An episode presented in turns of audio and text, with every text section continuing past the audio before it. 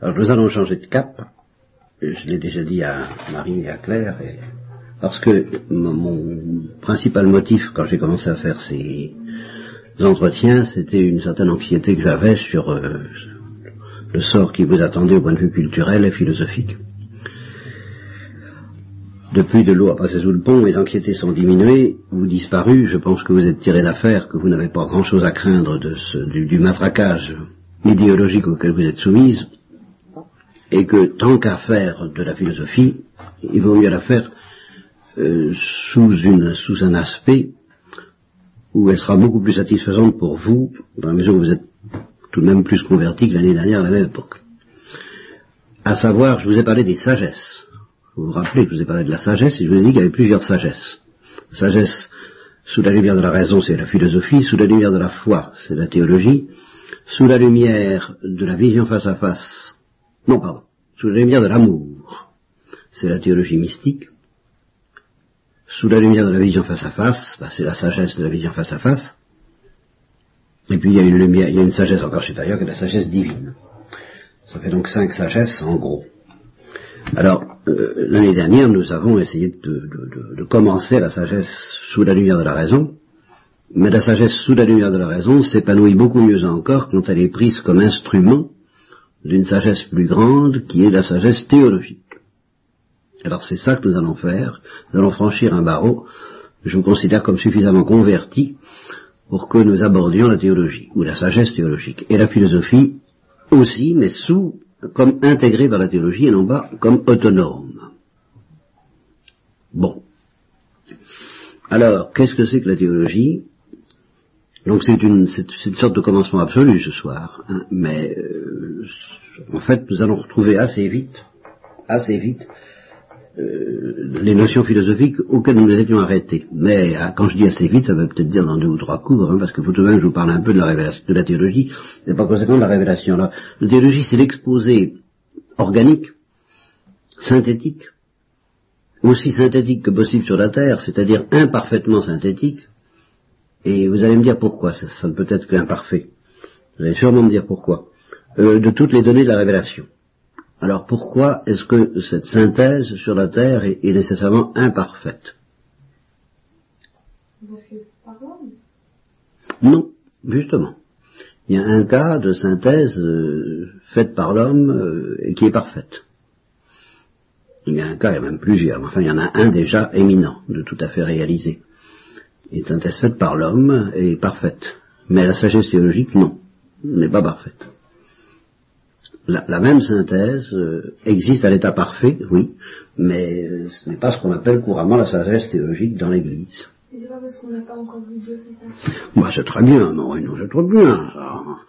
Euh, ben oui, parce que quand, quand tout s'organise autour d'un axe, d'un principe, qui est en l'occurrence le secret de Dieu, nous allons y revenir, tant qu'on ne voit pas le principe, ben, la science qui s'organise autour de ce principe ne peut être qu'imparfaite. Oui Donc, c'est pour ça que Saint Paul le dit. Notre connaissance sur la terre étant dans l'obscurité de la foi, c'est-à-dire que le, principal, le plus précieux, ce, à quoi tout est suspendu en théologie, c'est-à-dire le secret de Dieu, nous ne le voyons pas. C'est ça l'obscurité de la foi. Nous le croyons, mais nous ne le voyons pas. Je vous expliquerai un peu ce que ça veut dire. Donc tout étant suspendu à ce secret de Dieu auquel nous croyons mais que nous ne voyons pas, tout ce qui s'organise autour de ce secret de Dieu, c'est ça la théologie, la théologie organise tout ce qu'elle dit autour du secret de Dieu, donc autour de quelque chose qu'elle ne voit pas. Donc cette connaissance, elle est partielle. Ou, encore dit Saint Paul, parcellaire. C'est dans la première au Corinthiens, chapitre 13. C'est une connaissance qui ressemble à un miroir brisé, n'est-ce pas? Ce sont une connaissance par fragments. Et c'est pour ça qu'il dit, quand je verrai, alors ma connaissance sera parfaite, je serai parvenu à l'âge d'homme. Mais pour le moment, je connais comme un enfant et comme un disciple imparfait, par petits bouts, par bribes, par fragments. Alors j'essaie de, l'Église essaie de rabouter ces fragments euh, tant bien que mal, mais c'est quand même euh, c'est pas satisfaisant du tout. La sagesse est très très la théologie est très très insatisfaisante, faut le savoir. c'est comme ça que commence Faust de Goethe, n'est-ce pas? J'ai étudié euh, les mathématiques, euh, la biologie, les sciences naturelles, la philosophie et la théologie, hélas. Et il dit, je n'ai trouvé que des cendres. Oui, parce que la théologie en elle-même, c'est très décevant. En fin de compte, c'est passionnant et c'est décevant. Parce que, justement, l'essentiel nous échappe toujours. Et la théologie n'est supportable sur la terre, et voilà pourquoi j'ai décidé de vous en faire à vous, maintenant, et que je ne vous en aurais pas fait avant, que dans la mesure où on a tout de même une autre connaissance du, du, principe suprême de la théologie que euh, celle de la théologie même, à savoir euh, l'amour de Dieu qui est dans nos cœurs. Alors, dans la mesure où il y a un certain amour de Dieu dans notre cœur, il y a une troisième sagesse, plus élevée que la théologie, que nous pouvons avoir dès ici-bas, qui est la sagesse mystique.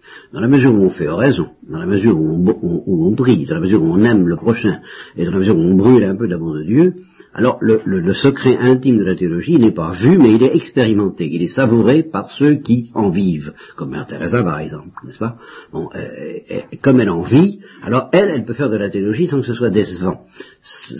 C'est-à-dire parce qu'elle a autre chose que la théologie. Voilà, la théologie n'est supportable qu'à condition qu'on en sorte, pour aller plus loin que la théologie dans euh, bah, la contemplation et l'amour euh, de ce secret dont parle la théologie tout le temps mais sans jamais le, manifester.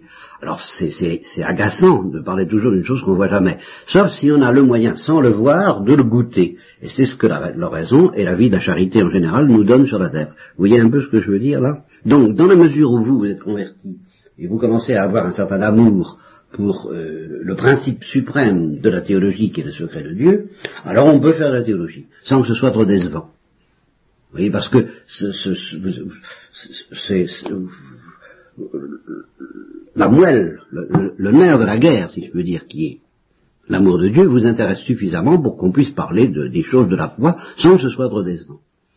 Tandis que quelqu'un qui n'aime pas Dieu, ben, et qui s'intéresse à la théologie, au fond, c'est très décevant. Vous voyez un peu ce que je veux dire? Voilà pourquoi je ne faisais pas de théologie, mais pourquoi je vais en faire maintenant? Bon, alors, euh, maintenant nous allons donc, l'éthéologie, c'est donc la sagesse qui présente de manière aussi synthétique que possible, c'est-à-dire très imparfaitement, je viens de vous dire pourquoi, euh, l'ensemble des données de la révélation. Bien. Alors, qu'est-ce que qu'est-ce que c'est que la révélation? Je dis un petit mot de la révélation. Et pour vous parler de la révélation, il faut que je vous parle de la notion de secret en général. Alors, qu'est-ce que c'est qu'un secret? Vous avez pratiqué ça, vous avez des secrets, des secrets entre vous, des secrets. Vous Bon, et euh, quand on aime quelqu'un, c'est justement une des, choses les plus précieuses qu'on refuse ou qu'on donne, bah, c'est de livrer son secret. Pourquoi? Il faut s'entendre, n'est-ce pas? Si euh, il s'agit euh, d'un voyage qu'on projette de faire, c'est pas un grand secret, voyez. Pourquoi? Parce qu'on peut savoir que vous allez faire un voyage sans savoir le secret intime de votre cœur.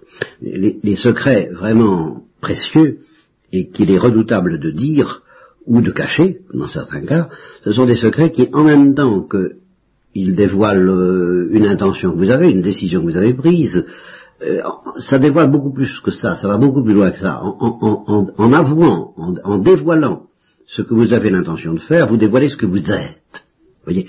Et un secret n'est vraiment un secret que dans la mesure où en dévoilant vos intentions, vous dévoilez aussi votre, euh, votre nature intime. Et c'est pour ça que le secret par excellence dans la vie humaine, c'est la déclaration d'amour. Vous voyez, parce qu'on dévoile à la fois ce qu'on veut faire, on veut aimer, et ce qu'on est, on est aimant. Oui. Alors ça peut être aussi un secret euh, terrible que de découvrir qu'on n'aime pas.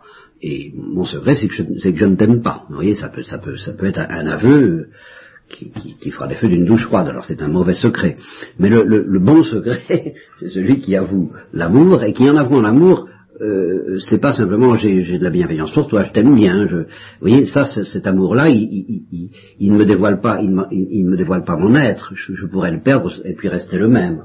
Tandis que le, seul amour qui vaut la peine d'être dit, d'être donné, c'est celui qui s'exprime par euh, une formule relativement courante chez ceux qui s'aiment. Mon être est de t'aimer. Vous voyez, mon être est de t'aimer. Voilà le secret parce que cet amour n'est pas seulement euh, quelque chose d'extérieur à moi, une décision extérieure que je peux reprendre ou donner, non, c'est mon être. Et, en t'avouant mon amour, je t'avoue ce que je suis. Je suis quelqu'un qui t'aime, c'est ma définition. Voyez?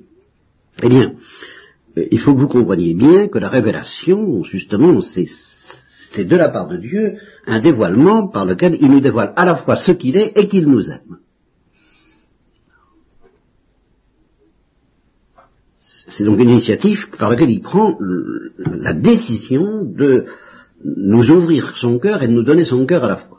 À la fois, il ouvre il, nous dévoile justement qu'il a l'intention de nous donner son cœur, et par conséquent, il nous dit à la fois ce qu'il est en lui et ce qu'il est pour nous. C'est indissociable. Vous ne pouvez pas, quand vous parlez de secret, et le secret de Dieu, à propos du secret de Dieu, vous ne pouvez pas dissocier ce que Dieu est en lui-même et ce qu'il est pour nous. C'est l'un et l'autre à la fois. Et c'est pour ça qu'on dira, par exemple, Dieu est amour. Alors s'il il est amour en lui-même, c'est l'amour trinitaire, et puis il est amour pour nous, c'est l'amour, justement, en vertu duquel il a décidé de nous inviter à entrer dans l'intimité de son amour tel qu'il est dans lui-même. Vous, suivez à peu près ce que je veux dire là? Bon, alors ça c'est le noyau de la révélation. Et c'est justement ce noyau que nous ne voyons pas. Nous ne voyons pas l'amour de Dieu. Et quelquefois même nous nous demandons, euh, quand on voit le comportement, euh, quand on voit, on voit ce qui se passe, quoi, on voit ce qui se passe, on voit les événements. Et les événements, on croit, et on, pensent, par la philosophie aussi, et pas seulement par la foi, qui sont gouvernés par Dieu. Alors parfois on peut avoir l'impression que Dieu nous aime pas. Euh, il permet ou il veut des tremblements de terre et des catastrophes euh, effroyables, des maladies, des, souffrances, des épreuves. Alors on peut se demander si, si Dieu nous aime. Parce que cet amour, on ne le voit pas.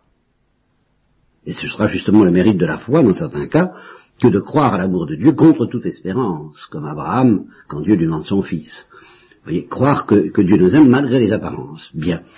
Alors cet amour, nous ne le voyons pas, nous ne voyons pas le, secret de Dieu, nous, voyons l'existence de Dieu, ça c'est la philosophie, et nous y reviendrons, nous voyons que Dieu existe par l'intelligence, mais nous ne voyons pas en quoi, euh, quel est le mystère de Dieu, ou le secret de Dieu, ça nous ne le voyons pas.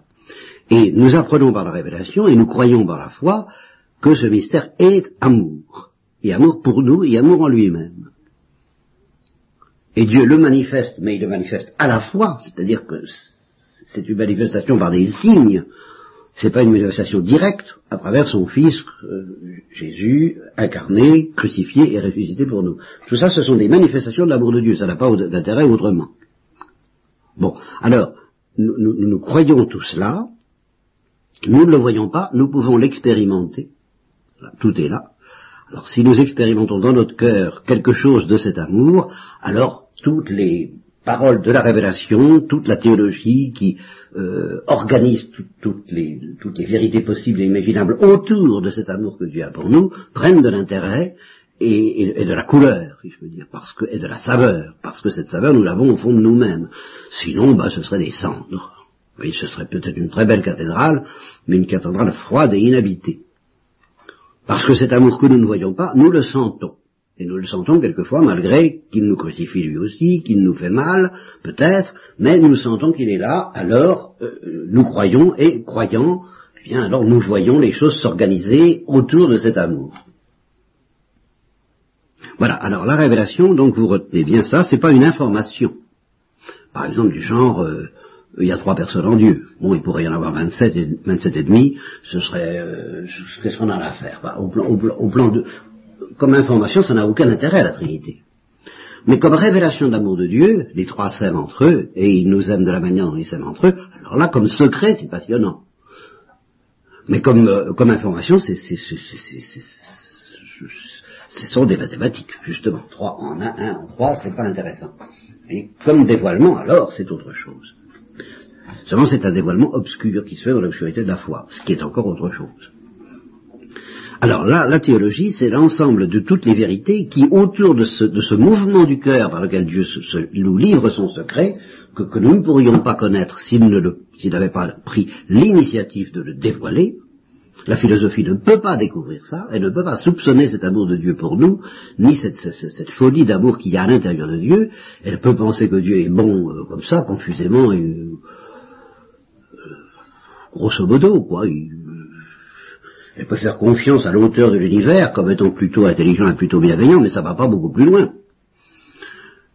Mais alors, la révélation nous dit beaucoup plus, et nous dit, ben, euh, Attention, je ne t'ai pas, je t'ai créé parce que je t'aime, mais c'est un amour redoutable en ce sens, et, et, magnifique en ce sens que ça n'est pas seulement pour te faire du bien, pour te faire plaisir, pour te donner un bonheur quelconque que je t'ai créé, mais pour te donner mon bonheur.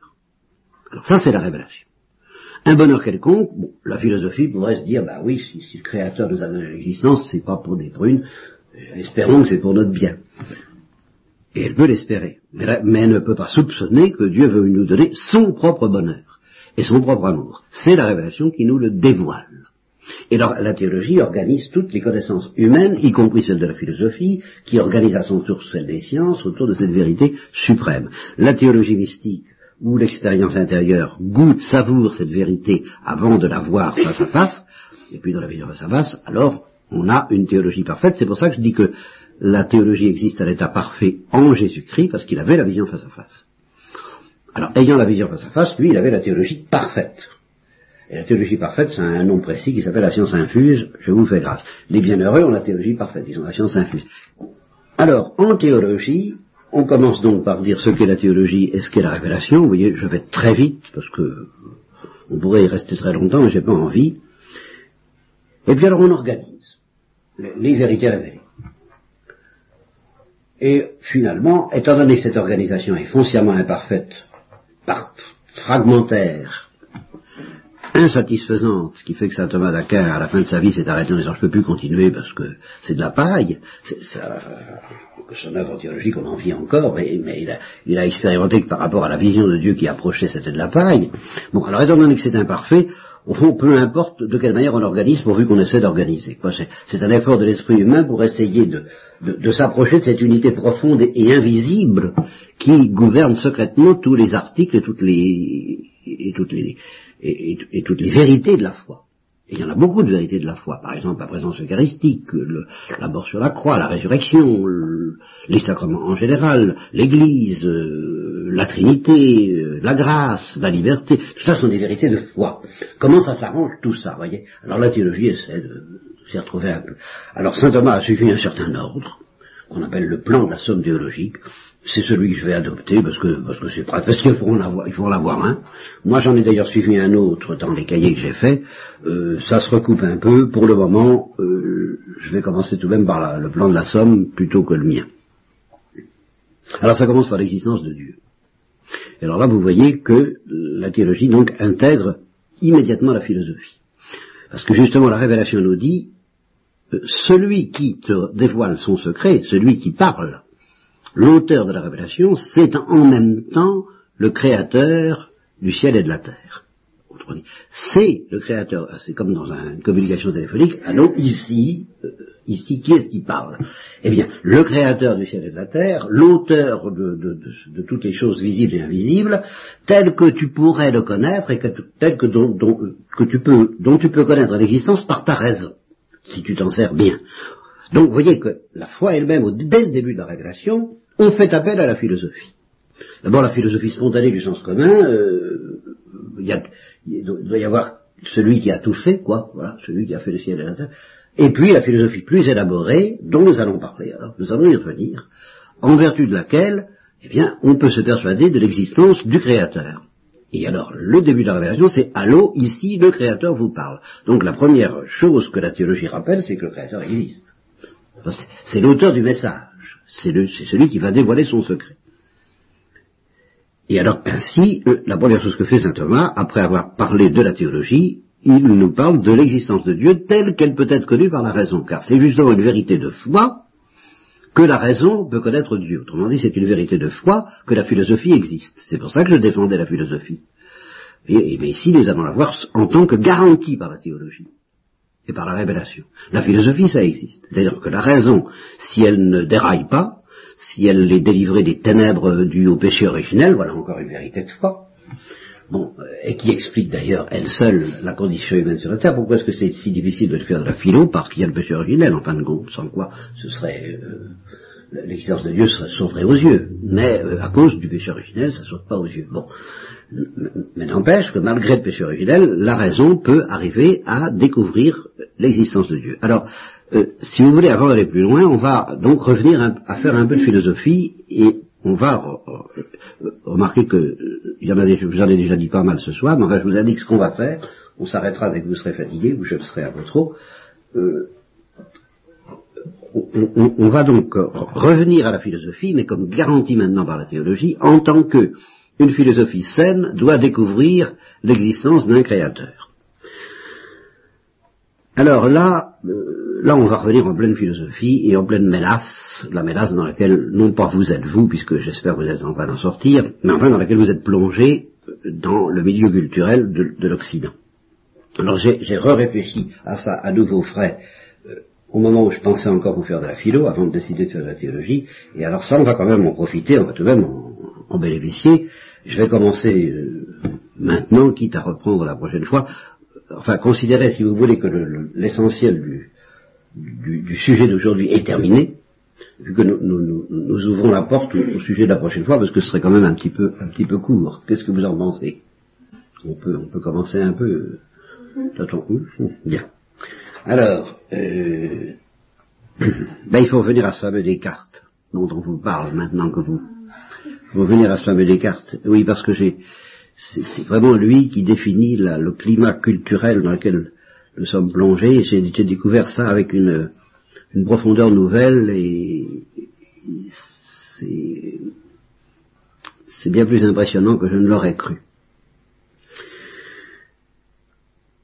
Dans, la, il y a plusieurs choses dans Descartes, mais l'âme de l'âme de ce qui me paraît le plus le plus, invincible en lui, c'est ce qu'on a appelé justement le rationalisme cartésien. C'est-à-dire une extraordinaire confiance dans le pouvoir de la raison. Alors une confiance excessive, une confiance démente, une confiance euh, orgueilleuse, peut-être démoniaque. Là, vous voyez, c'est pour ça que je suis en théologie, là peut-être démoniaque. Au départ, au commencement était Descartes, au commencement de la culture moderne occidentale au moins, et peut-être mondiale, je vous expliquerai pourquoi. Et au commencement de cette culture moderne, de cette révolution satanique dans laquelle nous sommes, au commencement était Descartes. Euh, pas tellement sa personne, puisqu'il était chrétien, qu'il s'est peut-être pas rendu compte de, ce qu'il faisait. Ils ne savent pas ce qu'ils font. Père, pardonne-leur parce qu'ils savent pas ce qu'ils font.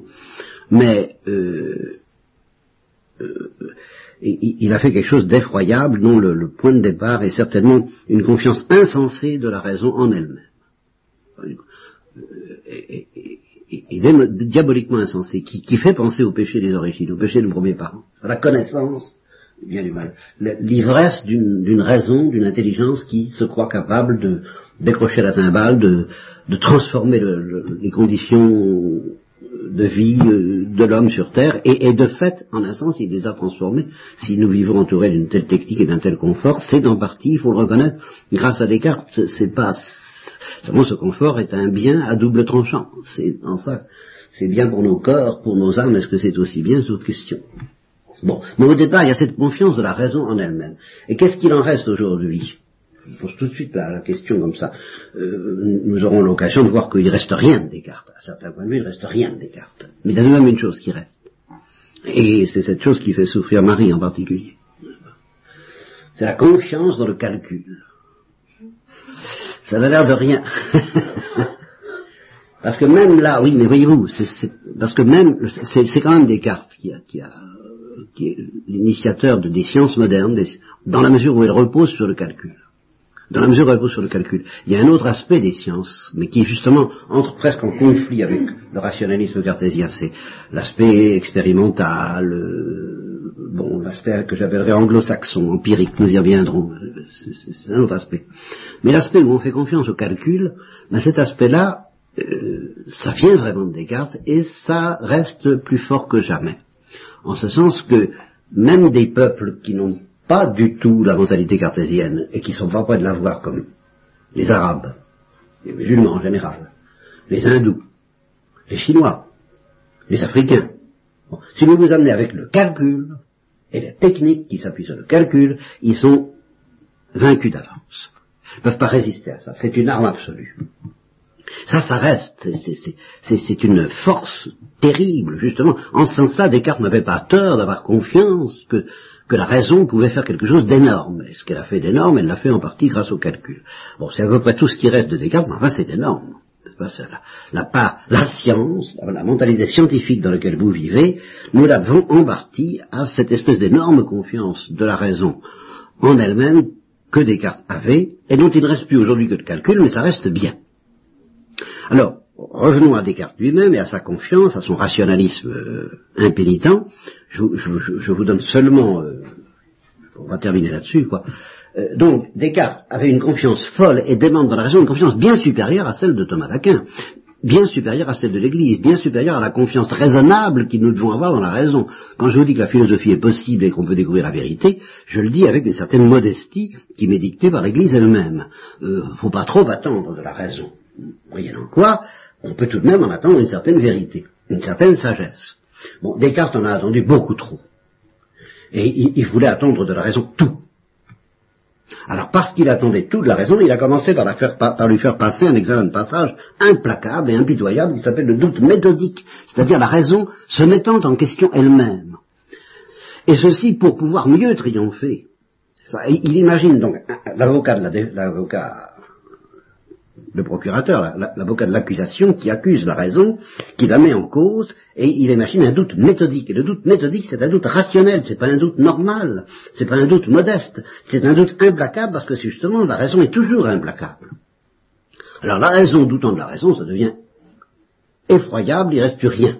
Et puis Descartes s'est imaginé qu'il avait traversé ce doute méthodique et qu'il en avait triomphé. Alors là, à partir du moment où il a acquis justement cette certitude qu'il avait triomphé du doute méthodique, grâce au, cogito, c'est-à-dire je pense donc je suis, et puis l'existence de Dieu euh, tel qu'il l'approuve, et puis la garantie divine donnée à la raison humaine, une fois que Dieu, qui n'a pas d'autre rôle dans le, christianisme de Descartes que de donner un feu, un feu vert à la raison humaine, ça va, c'est bonnard, tu peux y aller, euh, ta raison est pratiquement infaillible si elle, utilise la méthode. Alors, on y va et on va, transformer l'univers.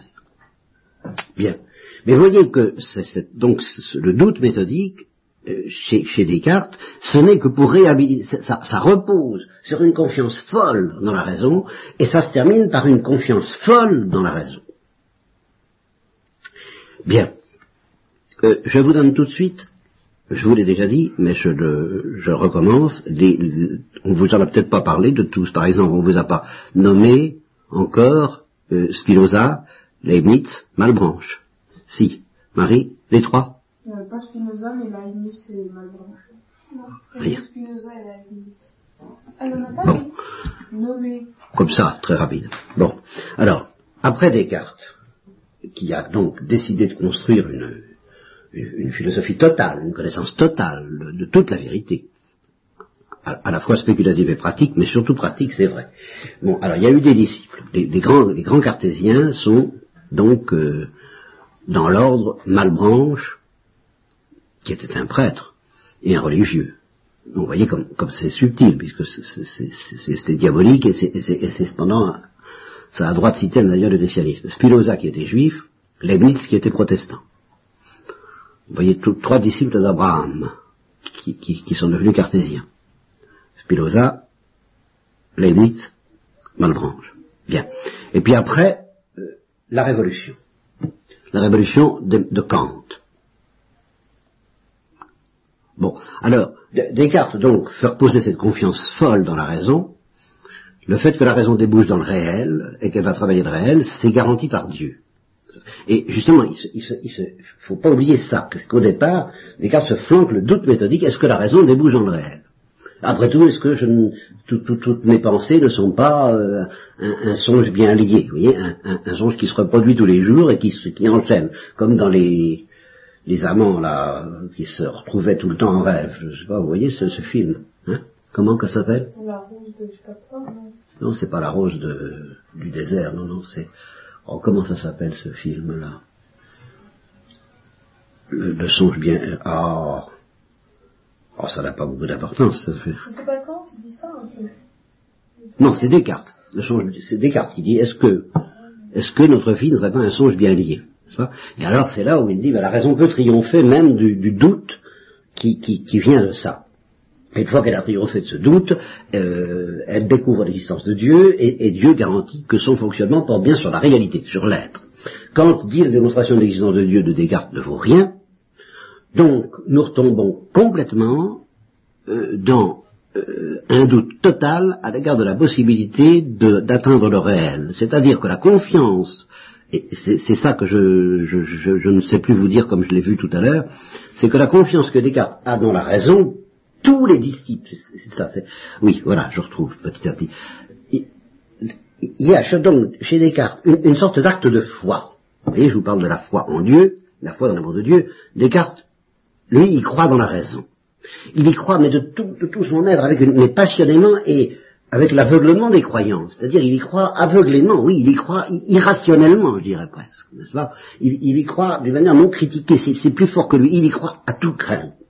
Et alors, cette foi dans la raison, en tant qu'elle est un acte de foi affectif, en tant qu'elle est une passion, en tant qu'elle est un, besoin fou de faire fonctionner la raison à tout prix, c'est cette foi-là qui ne s'éteindra pas après Descartes. Euh, sauf chez certains dont je vous reparlerai, je ne peux pas tout, vous dire à la fois, mais ce que je veux dire, c'est que des disciples qui vont démolir le cartésianisme comme Kant, il va garder la même passion que Descartes pour la raison. Hegel va garder la même passion que Descartes pour la raison. Et Marx lui-même, et tout ce qu'il y a d'impitoyable et de totalitaire dans les pays totalitaires, dans les pays marxistes, vient de cette passion absolue, de cette violence dans la certitude que la raison est quelque chose d'infaillible. Et c'est pour ça que ces gens-là, quand ils sont athées, ils le sont beaucoup plus que dans l'Occident, parce que l'Occident n'est pas purement cartésien, c'est vrai, il est devenu euh, bien d'autres choses dont je vous parlerai plus tard, mais ces gens-là restent très cartésiens les marxistes. Quand ils vous démontrent que Dieu n'existe pas, c'est avec la même rigueur implacable que Descartes démontrait que Dieu existe. Pour eux, c'est mathématique. c'est cette confusion entre la raison et la raison mathématique, c'est cette fascination des mathématiques. C'est pour ça que je vous dis qu'il reste calcul, et puis cette certitude folle que, que, le calcul est infaillible. Et les marxistes sont dans ce climat-là. Ils vous démontrent, ils ont douze preuves de la non-existence de Dieu. Ils vous démontrent que Dieu n'existe pas, comme Spinoza démontrait que Dieu existe. C'est toujours les mathématiques c'est toujours une raison de type mathématique et qui est ivre de sa certitude qui fonctionne. Et c'est dans ça que Descartes n'en est jamais sorti en Occident. Parce qu'il se trouve toujours des gens, même s'il y a des sceptiques, même s'il y a des poètes, même s'il y a des, des, rigolos qui veulent plus, qui n'y croient plus, qui sont anti qui, même s'il y a Freud qui prêche l'irrationnel, il, il prêche l'irrationnel face à des gens, justement aux hommes de science, qui sont implacablement rationalistes. Qui croit en Dieu ou qui n'y croit pas, là, il croit à la raison. Il croit au calcul, il croit à la logique. Bon, alors, euh, avec euh, aussi peu de logique que possible et d'organisation rationnelle que possible, nous allons nous arrêter parce que la bande s'arrête. Ça, c'est, ça, c'est l'empirisme anglo-saxon, dont je vous parlerai la prochaine fois, qui s'oppose, et justement, la science actuelle, c'est un compromis entre l'empirisme anglo-saxon qui lui n'est pas du tout rationaliste, qui est foncièrement il croit à l'expérience comme ça, il, croit qu'on fait, et puis le mathématisme, le rationalisme mathématique de Descartes. Et c'est la, la, convergence de ces deux choses-là, mais qui au fond ne s'accordent pas bien, sont constamment en conflit l'une avec l'autre, qui fait la science moderne. Bon, je en reparlerai la prochaine fois.